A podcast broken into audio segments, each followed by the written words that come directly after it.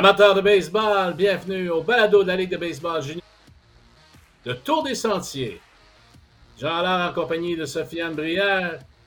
Bonjour Sofiane. Allô Jean, comment ça va? Très très bien. Beaucoup de baseball en juillet. Fais-nous un petit euh, récapitulatif euh, du mois en tant que tel. Ben, le mois de juillet a été un très gros mois de baseball. Peut-être pas aussi gros que ça à quoi on s'attendait parce que, encore une fois, Dame Nature euh, a fait des siennes. C'est pourquoi on se retrouve là avec une fin de saison très, très chargée parce que les séries, ça s'en vient. On en parlera un petit peu plus tard, là, mais ça débute euh, officiellement le 11 août. Donc, euh, ça s'en vient. C'est comme le sprint final dans la ligue. Donc, beaucoup de baseball qui s'est joué, mais il en reste encore quand même pas mal pour une fin de saison. Encore plusieurs invités aujourd'hui. On va débuter ça avec euh, le premier but. Le premier but. Une présentation de Plante Sport Excellence. On est en compagnie de Stéphane Petronzio. Euh, je t'appelle Stéphane, je t'appelle coach. Ça va bien, Stéphane? Ça va bien, ça va bien. Toi, Jean, ça va bien? Ça va très, très bien. Depuis le début de la Bonsoir, saison. Sofiane. Bonsoir.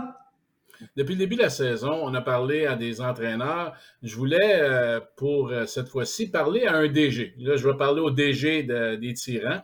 Euh, J'aimerais ça que tu nous parles un petit peu là, de l'architecte, l'architecte de l'équipe. Comment tu vois ça? tu as fait des échanges aussi? Bon, répondre aux besoins de ton coach. Parle-nous un petit peu de ça et également glisser un mot sur euh, le modèle que vous avez au niveau de la structure de développement vertical chez vous, là, à Gatineau. Ben, notre, notre architecte, c'est, euh, écoute, les tyrans de Gatineau, ça commence avec euh, le programme sport-études, naturellement.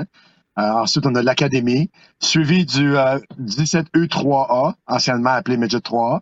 Puis, ça, ça, ça complète avec euh, la plus haute sphère de baseball en Outaouais, qui est le- la Ligue de la LBJEQ avec les tyrans de Gatineau. Nous, on est en action depuis 2018, 2019. Euh, avant ça, c'était le hall volant, fait qu'on a acheté la franchise. Puis là, il y a eu la COVID. Fait qu'on est en opération pour une année complète, pour une deuxième année complète cette année. Euh, en 2020, on n'avait pas mis d'équipe à cause de la pandémie. Puis en 2021, c'était une année raccourcie. Alors, cette année, ça va bien. Euh, écoute, euh, on engage des entraîneurs. Je suis bien satisfait de mon coaching staff, les joueurs avec. On a fait des échanges, comme tu as mentionné, pour qu'on soit plus compétitif. Fait qu'on est cherché euh, euh, Émile Tripp euh, de Repentigny. On est aussi allé chercher Jacob Doyat. Ça, ça Jacob, c'est un petit gars de chez nous. On l'a rapatrié chez nous. Alors, euh, on, on- on s'assure d'être prêt pour les séries, mais là, on perd des gars de collège naturellement. Ça va faire un peu mal. On a des gars de l'ABC qui vont venir jouer avec nous pour un bout. On a des gars du 3 qui montent. Donc, euh, c'est à peu près ça notre architecte chez nous en Outaouais. Fait. Et euh, Stéphane, euh, l'Outaouais, pour y avoir habité pendant deux ans, je sais à quel point, que ce soit au hockey, au baseball, euh, les bénévoles sont impliqués, les gens, c'est des passionnés. Euh, comment ça fonctionne du côté des tyrans? Qu'est-ce que tu pourrais... euh, dans le fond, ce serait quoi sans bénévole? J'imagine que ça pourrait pas fonctionner. Ben, comme, comme Sofiane, très bon point. Comme n'importe quel sport ou n'importe quel organisme, pas de bénévoles, il n'y a, y a- rien qui va fonctionner, c'est certain. On a besoin des bénévoles, ils sont importants, sont importantes. La façon, par contre, je que tu me poses cette question-là. Chez nous, en Outaouais, ça fait deux ans que j'ai mis sur pied à 90% quand on est disponible, mais c'est le c'est mon équipe euh, des tirants 3 les plus jeunes qui fait qui fait du bénévolat avec les parents, un mix de parents joueurs. Euh, moi, je suis là, les entraîneurs, on est là tout, tout le temps. Puis on gère la préparation de terrain, on gère euh, l'animation. Euh, j'ai un- annonceur maison, ça c'est personne payée, mais le reste c'est tout du bénévolat. Puis on gère la partie, fait on gère la cantine, on gère tout, on, on fait tout, on fait tout en équipe. Fait que c'est bon pour l'esprit d'équipe pour les plus jeunes. Ça leur montre c'est quoi la prochaine étape. C'est bon pour nos plus vieux que eux sont gâtés, sont, sont traités comme des, euh, des, des rois, là, comme une équipe professionnelle, parce que c'est c'est ça que moi je vends ici. Tu sais, ça fait 44 ans que je suis dans le baseball comme coach. Ça fait 24 années que je suis dans la région de l'Outaouais. C'est c'est ma ville. C'est même si je viens de Montréal, c'est ici que je me suis établi. Puis tu sais, je vais mourir sur un terrain de balle éventuellement, c'est certain. Mais fait qu'on lui, on lui montre des valeurs. C'est une école de vie. Puis, euh, fait qu'on, pour notre bénévolat, pour le- le- le- nos tyrans élites, c'est nous qui le fait la majorité du temps. Puis sinon, j'ai un organisme, ça c'est tout récent, euh, les maisons ados jeunes qui ont qui l'ont fait la semaine passée. C'est une nouvelle entente. Puis l'an prochain, c'est probablement eux qui vont récolter ce job-là, parce que c'est tout un job, c'est toute une tâche. Puis les profits vont aller à la maison à Mais c'est pas finaliser mon signing pour ça. J'ai bien aimé ce que tu as mentionné, euh, Stéphane. T'es mieux de te payer ton annonceur. C'est certain. Puis il est bien payé pour ça. oui, oui, oui. Je peux, je peux, je peux confirmer. Écoute, euh, tu as, touché un petit peu au niveau de la structure globale. Cette saison, euh, quand tu as bâti ton équipe, bon, étant donné que c'était une saison complète maintenant, tu en as touché un point, un, mot également. Tu as rapatrié des gars de la région. Vous les voyez grandir. Euh, c'est sûr qu'avec le repêchage, ils peuvent partir un petit peu partout dans la ligue, mais est-ce que c'est un vœu de votre part de justement de, de développer le baseball de la région puis de garder ces jeunes-là dans votre région jusqu'au junior élite? Est-ce que ça fait partie de la, stratégie? Ben, effectivement, c'est la priorité. On veut qu'ils jouent chez nous, on veut qu'ils évoluent chez nous, comme tu viens de mentionner. On veut les garder chez nous. Par contre, cette année, euh, pour une première fois, je crois, ou en tout cas, pour plus qu'un joueur, on est allé chercher des joueurs de l'extérieur. on a repêché dans le draft euh, Maxime Ricard, qui était notre premier choix, un gars de Trois-Rivières. On est allé chercher un lanceur, Samuel Gerbeau. On est allé chercher un autre lanceur, là, il est, il est, blessé, là, pour, il est fini pour la saison, mais Gabriel Martin. C'est tous des gars de la Mauricie. Euh, on a Émile qui vient de la, de la, région de la, la, la, la Laurentide, là, je suis pas certain quelle région, mais dans, dans, la, dans le côté nord. Euh, écoute, c'est tu sais, le baseball, là, je dis souvent, on a une très belle ligue au Québec. Il faut la rendre toujours meilleure. faut jamais être satisfait de ce qu'on a, le produit. Puis il faut que ça devienne une ligue où tout le monde va vouloir venir jouer chez nous ou aux quatre coins de, la province. Tu sais, au Saguenay, ils très bien. Chez nous, on leur trouve un emploi, on les héberge. Euh, fait qu'on on fait du bon travail également, mais c'est une des premières années qu'on fait ça. Parce qu'avant, c'était dur d'avoir du monde de l'extérieur. Mais là, ça s'en vient de plus en plus facile. Parfait. On va laisser un petit peu de côté euh, l'équipe en tant que telle. J'aimerais ça euh, parler à Stéphane, euh, te ramener un petit peu dans le passé. Si je ne me trompe pas, c'est en 1975 où tu as fait partie de la première cohorte de BQ au niveau de l'élite du développement du baseball. Parle-nous donc un petit peu de comment comment tu as vécu ça en 1975 avec tes, tes chums de baseball. Puis je pense que vous vous êtes retrouvés aussi cet été. là. wow! Euh, ça, c'est une courbe ou c'est une, courbe de champ gauche, ça, mon, mon Jean. Euh, écoute, c'est c'est en 75, effectivement, puis j'en parle à tous les jours. J'en parle avec mes, mes athlètes, mes coachs, mes amis. Euh, puis oui, on s'est retrouvés avec Larry Bezeski, qui était notre entraîneur-chef, euh, avec Marc Saint-Onge, qui est venu ici, Tony Catalfamo, on a passé, et leur conjoint. On a passé l'après-midi ensemble en regardant un match des tyrans, puis on est allé souper ensemble, on a jasé. Écoute, c'était formidable. on s'est rappelé des, gros, des grands souvenirs. Mais par contre, pour le programme, euh, c'était subventionné par la Fédé, naturellement. Les Expos de Montréal, c'était la première fois que les Expos s'impliquaient avec un programme québécois. On a joué quatre ans ensemble. On était 18, les 18 meilleurs joueurs de la province du Québec. On a évolué quatre ans ensemble. C'est, écoute, c'est comme si c'était hier. C'est le, le, plus beau baseball, même comme coach. Puis tu sais, j'en ai gagné des championnats, whatever, mais la classe 75, comme joueur de baseball, c'est j'ai pas de mots. J'ai pas de mots parce que c'est c'était formidable. Aujourd'hui, on a l'ABC, on a des très bons programmes, mais nous, on a joué quatre ans ensemble, les mêmes joueurs, là. Pas un an, pas un été, quatre ans. On allait aux États-Unis l'hiver. On s'entraînait au stade olympique à partir de 77, après, les, après les Olympiques. Euh, on a joué le premier match euh, la première année que les, expos ont déménagé au stade, en 77, il y avait un programme double. Dans le temps, il y avait des programmes doubles. Entre les deux programmes doubles, on a joué trois manches. On a fait une pratique d'avant-match. Il y avait 55 000 personnes. Moi, ce qui m'a marqué le plus dans cet après-midi, ouais, ouais, c'était quelque chose. Puis ce qui m'a marqué le plus, c'est que je jouais dans le champ. Larry nous frappait des balles d'avant-match, faisait un in and out, puis les balles, on les perdait dès qu'ils montaient dans les estrades avec toute la couleur, la différente couleur des gilets. On a, j'avais jamais vécu ça, là, c'était quelque chose. Mais c'était, tu le vois, c'est marquant, mais c'est des plus belles années de baseball que j'ai jamais eues. Puis, tu sais, personne ne connaît ça, là. Et est-ce que, en t'impliquant euh, aujourd'hui, Bon, là, il faut dire, euh, tu es, présentement euh, en voiture, mais c'est parce que tu es aussi le, chauffeur là, du 178 a c'est une autre de tes tâches connexes. Tu t'impliques, oui, avec le junior élite, mais aussi avec les plus jeunes. Est-ce qu'il y a un petit désir de ta part de redonner un petit peu ça dans ta communauté de l'Outaouais? Ben oui, ben oui, mais c'est le but. Moi, tout ce que je fais pour le baseball, je ne fais pas pour moi, je le fais pour les jeunes. les jeunes et les parents, mais les parents en deuxième. On va se dire les vraies affaires, c'est les jeunes. Parce que les jeunes, c'est des passionnés. Tu sais, on vient là d'un séjour de deux jours. On est parti hier matin pour aller jouer un match qui comptait au Parc Paul Pratt. On l'a perdu 3-2 contre les canonniers 2. Fait eux se sont classés dans le pool A. Nous, on s'est classé premier dans le pool B, mais on aurait été cinquième dans le pool A. Mais peu importe, on voulait gagner la game. Ça a été un des meilleurs matchs de l'été. Euh, écoute, euh, Raphaël Prémont, qui est le coach des canonniers, a, aimé sa game. Moi aussi. Tous les parents, on en a parlé après la game.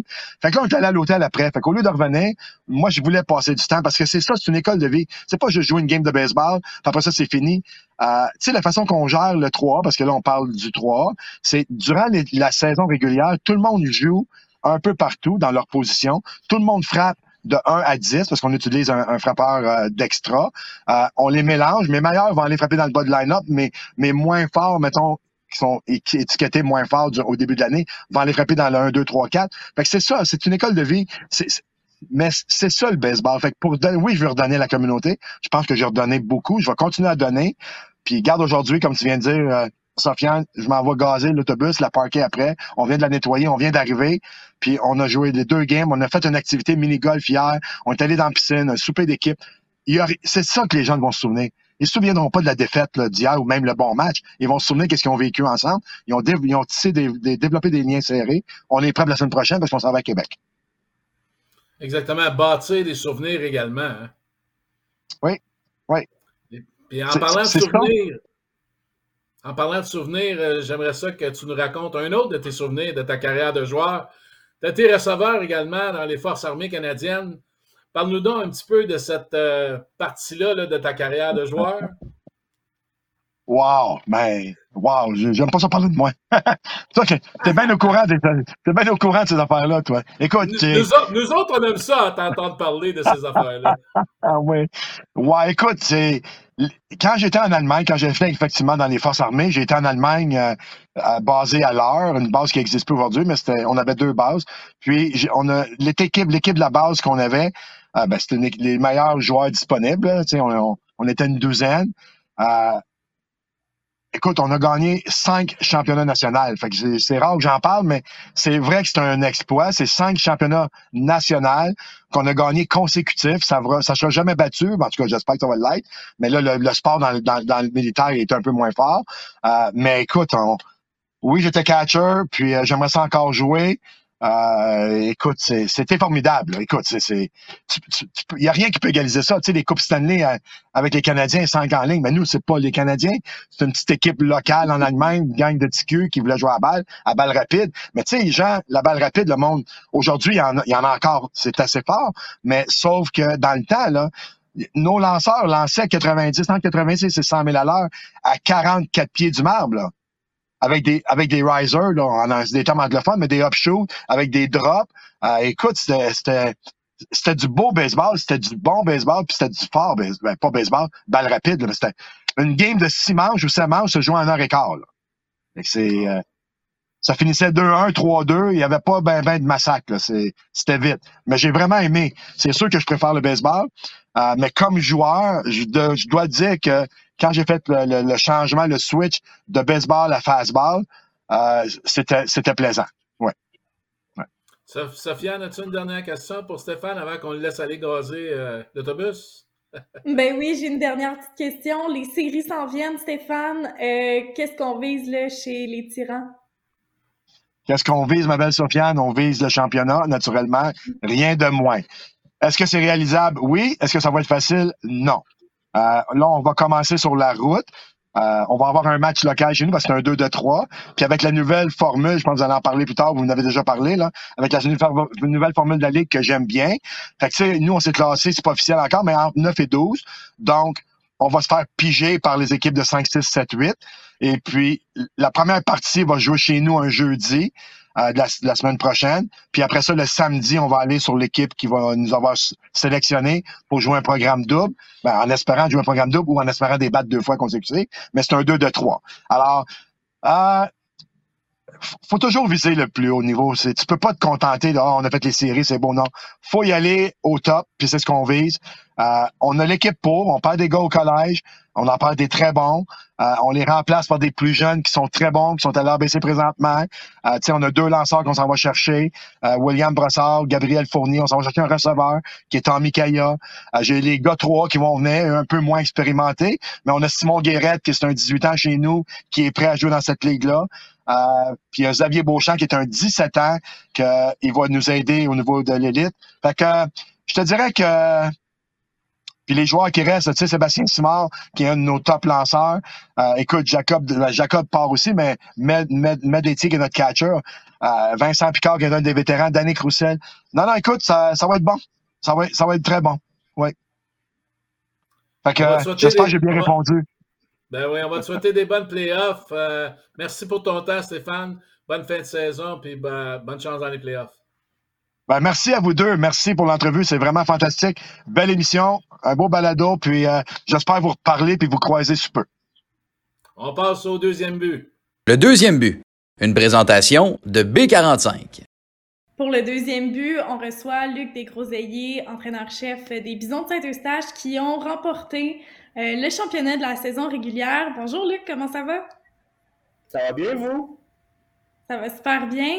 Euh, bien. Écoute, coach. Est premièrement, euh, est-ce que tu t'attendais à remporter le championnat de saison régulière cette année? C'était quoi le feeling sur le terrain après ce match-là face au Royal de Repentigny? Écoute, c'est sûr qu'on s'en attendait pas du tout. Euh, même si on euh, avait gagné l'année passée et qu'on avait quand même un noyau de joueurs qui revenait, on, rentrait quand même beaucoup de jeunes dans l'alignement. le but, c'était de préparer un peu tout le monde pour les séries éliminatoires. Euh, plus que la saison avançait, moins on perdait de matchs. Donc, euh, à un moment donné, euh, avec la planification qu'on avait fait, on est arrivé. Puis, honnêtement, c'est vraiment, vraiment le fun parce que le dernier match contre Pantigny, c'était un match remis en raison de la pluie.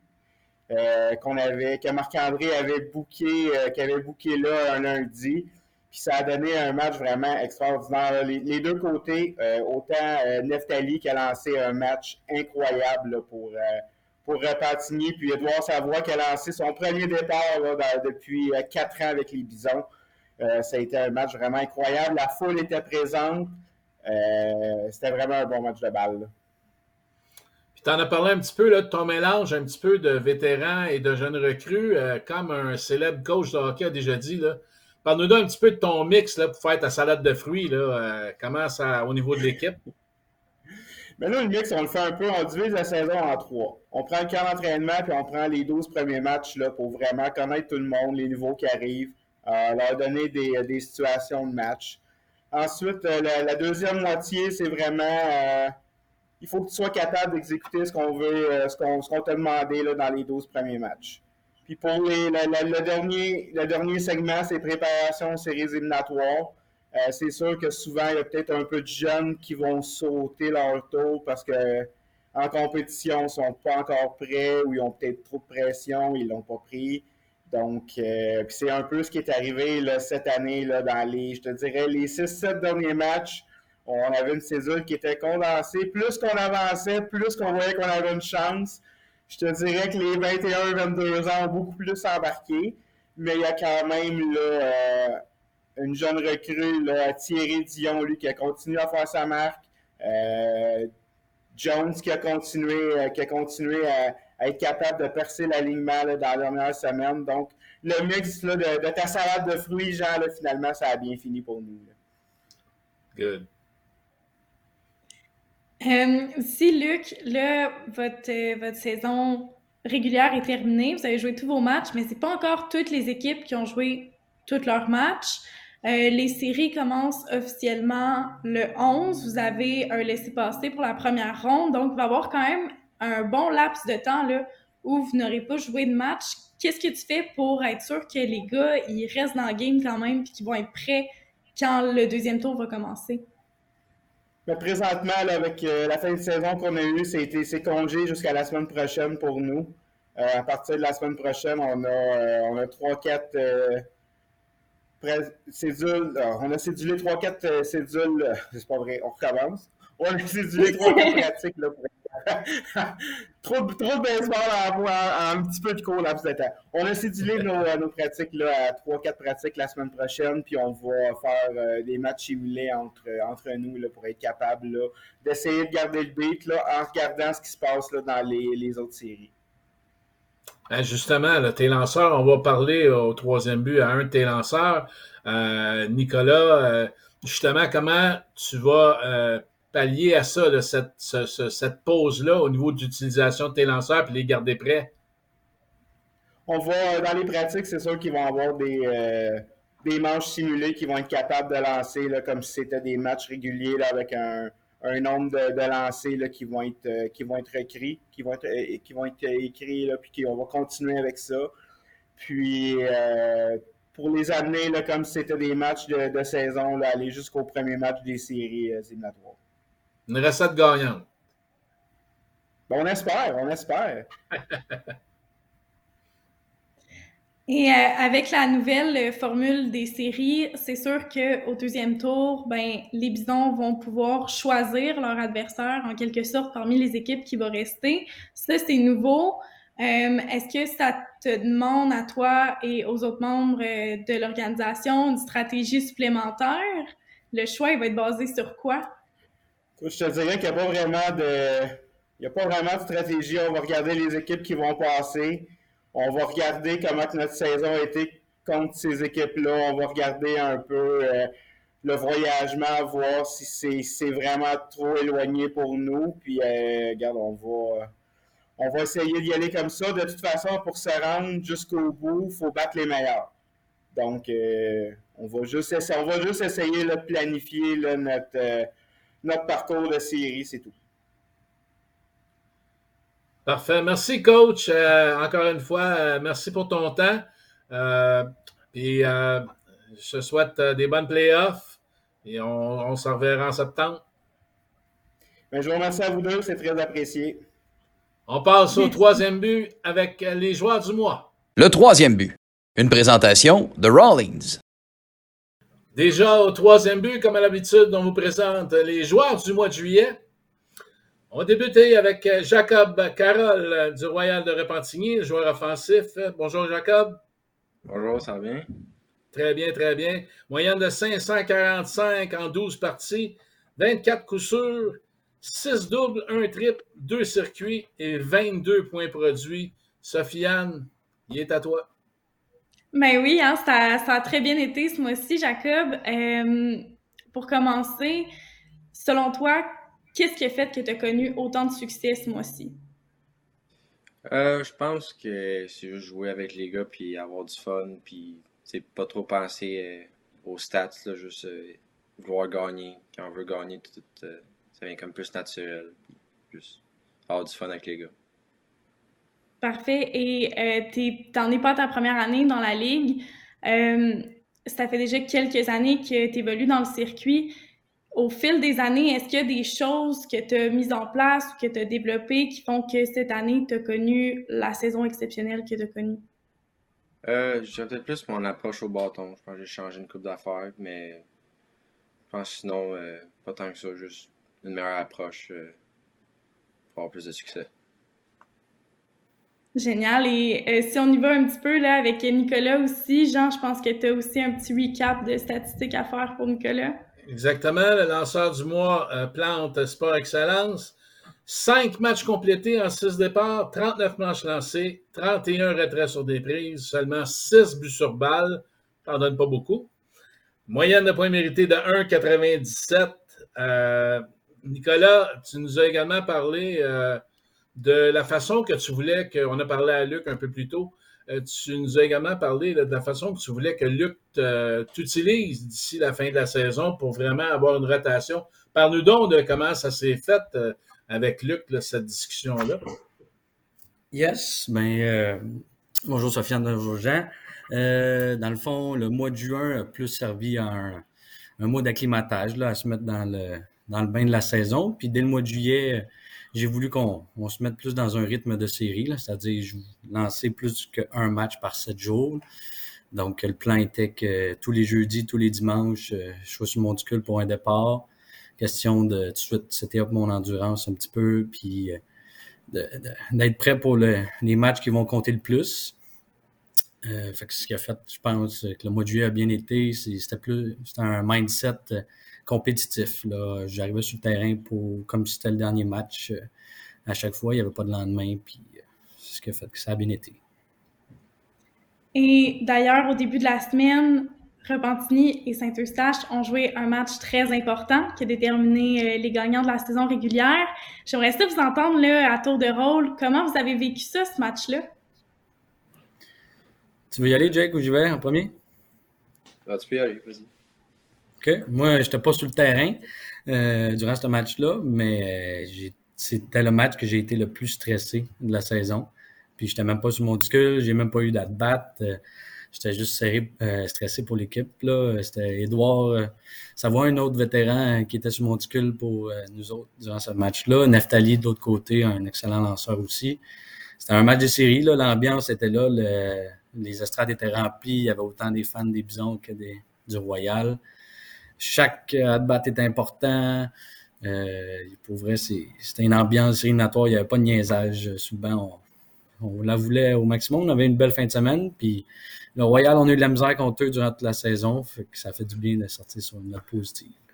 Quand tu dis pas de niaisage, on sait que des fois, vous pouvez être pas mal vocal, hein, les bisons? Ouais, ouais, on est une équipe assez vocale souvent ça, l'a moins été euh, durant ce match-là. Non, c'était vraiment euh, comme une game euh, des séries. C'était, il y a des, des, premières années dans l'équipe qui me disaient ouais, c'est comme une game des playoffs. Puis c'était vraiment la même affaire. Là. Ça, la même atmosphère, les, les fans des deux balles, c'était plein. Mais je pense que quand Saint-Eustache puis Repentigny ont joué un contre l'autre, c'est tout le temps comme une game des séries. C'est tout le temps des games proches. Puis c'est vraiment le fun de jouer un contre l'autre. Ouais, 100%. Et euh, ben, une autre question qui va s'appliquer un peu aux deux parce que, euh, veux pas, euh, Saint-Eustache et Repentigny, vous êtes un peu dans la même situation dans le sens où les deux équipes, euh, vous avez assurément un laissé-passer pour la première ronde. donc là, ça veut dire qu'il va y avoir un certain moment où vous ne jouerez pas de match parce que la saison régulière est pas finie pour toutes les équipes. Plus on prend le temps de la première ronde, ça laisse quand même une coupe de jours qu'est-ce que vous allez faire respectivement pour rester en shape, puis que quand les séries vont commencer pour vous, ben vous allez être prêt, puis non seulement être prêt, mais être à votre 100% parce que c'est là que ça joue. Euh, ben, je pense que au baseball, il faut avoir une bonne routine, puis c'est surtout être constant dans sa routine. Fait si ta routine a été bonne toute la saison, tu ne changes rien, reste confiant dans ta, dans ta routine, puis reste constant avec, juste pour être prêt puis pour les, pour les séries. Puis euh, notre part, euh, on a eu un calendrier assez euh, chargé durant la saison. Il, y a eu un 11 jours consécutifs avec 12 matchs qu'on avait joués. cette semaine-là, on la prend en repos. Tout de suite, quand on a fini de jouer à Rapin, il a dit là, jusqu'à dimanche, on prend ça tranquille. Si vous allez vous entraîner de votre bord, vous pouvez, mais pas de terrain. ça va faire un petit peu de bien. Puis on va profiter du petit bail de première ronde qu'on a pour euh, faire des pratiques tout le monde ensemble. Euh, les lanceurs, vont faire nos, nos habituels, euh, faire nos camps de pitch. Les frappeurs, on va les affronter. tout de suite, là, à partir de mardi prochain, on, se remet dans le beat. Mais nous, on est un petit peu plus tranquille. on prend une semaine de repos. Parfait. Alors, du côté du joueur offensif, Jacob recevra un bâton B45, ressuscité justement de la compagnie B45. Et du côté de Nicolas, lanceur du mois, recevra un sac sport et gracieuseté de plantes, sport excellence. Bravo les gars. Euh, bonne fin de saison. Ça se termine en fin de semaine. Et puis, euh, on se revoit dans les playoffs et on espère vous voir au mois de septembre. Un gros merci. On passe au marbre, mesdames, messieurs. Le marbre, une présentation de TELUS.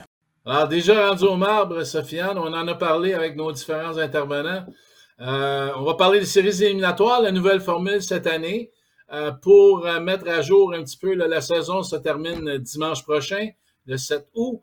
Euh, dans l'Est, il y a encore une lutte à finir entre Trois-Rivières et Jonquière. Par contre, Trois-Rivières a besoin d'une seule victoire et Jonquière a besoin de cinq victoires consécutives pour rafler le titre dans l'Est. Au niveau de la division Ouest, Saint-Eustache on l'a mentionné avec Luc, gagné le championnat de la saison régulière, donc on a gagné la division Ouest avec 29 victoires, 13 défaites et une série de 9 victoires, une défaite dans leurs 10 dernières. Et dans la division centre, c'est Granby avec une fiche de 25 victoires, 16 défaites, également avec une fiche dans les 10 derniers matchs de 8 et 2. Et euh, c'est également déterminé Repentigny, meilleur deuxième. Euh, et bien sûr, euh, au bas du classement, le Montréal qui est éliminé pour avoir 12 équipes. Alors, parle-nous un petit peu de la nouveauté et comment ça va se passer là, pour les différentes rondes des séries? Oui, en fait, c'est tout un nouveau concept là, qui voit le jour cette année dans la LBJEQ. Euh, premièrement, le Repentigny, on l'a dit, meilleur deuxième. Euh, en gros, ce que ça veut dire, c'est que euh, chaque gagnant de chacune des, divisions a un laissé-passer pour la première ronde, mais également la deuxième, le meilleur deuxième, finalement, qui a aussi un laissé-passer. Ce sera le cas de, de Repentigny cette année. pour ce qui est de la première ronde, eh bien, ce sera des deux de trois. La façon que ça va fonctionner, euh, Jonquière ou Trois-Rivières, dépendamment de qui passe, Charlebourg, Québec et Longueuil, qui sont les autres euh, meilleures équipes qui n'ont pas obtenu de laisser-passer, pourront choisir leur adversaire. Donc ça, c'est quand même une nouveauté qui est assez intéressante. Euh, j'ai hâte de voir les stratégies que les équipes vont, adopter. Est-ce qu'ils vont prendre quand même les plus basses équipes au classement en priorité? Est-ce qu'ils vont y aller avec des équipes de leur division? Est-ce qu'ils vont se fier au succès qu'ils ont connu pendant la saison? Ben ça, ça va être libre à chacune des organisations de le déterminer. Donc, euh, ça, ça va être pour ce qui est du 2 euh, de 3. Ça peut avoir un effet contraire également au niveau d'un excès de confiance ou quoi que ce soit. L'équipe, euh, j'aime beaucoup les underdogs, tu sais, là. peut avoir des surprises aussi là, avec cette formule-là. Effectivement, il y a peut-être des équipes qui vont regretter leur choix euh, au bout de, quelques matchs. Euh, cette première ronde-là, je l'ai dit, c'était un 2 de 3. La façon que ça va fonctionner tout au long des séries, c'est supposé être un match, un match, un match, un match dans chacune des équipes. Sauf qu'on laisse le libre choix aux équipes de faire des ententes entre elles s'ils sont plus éloignés.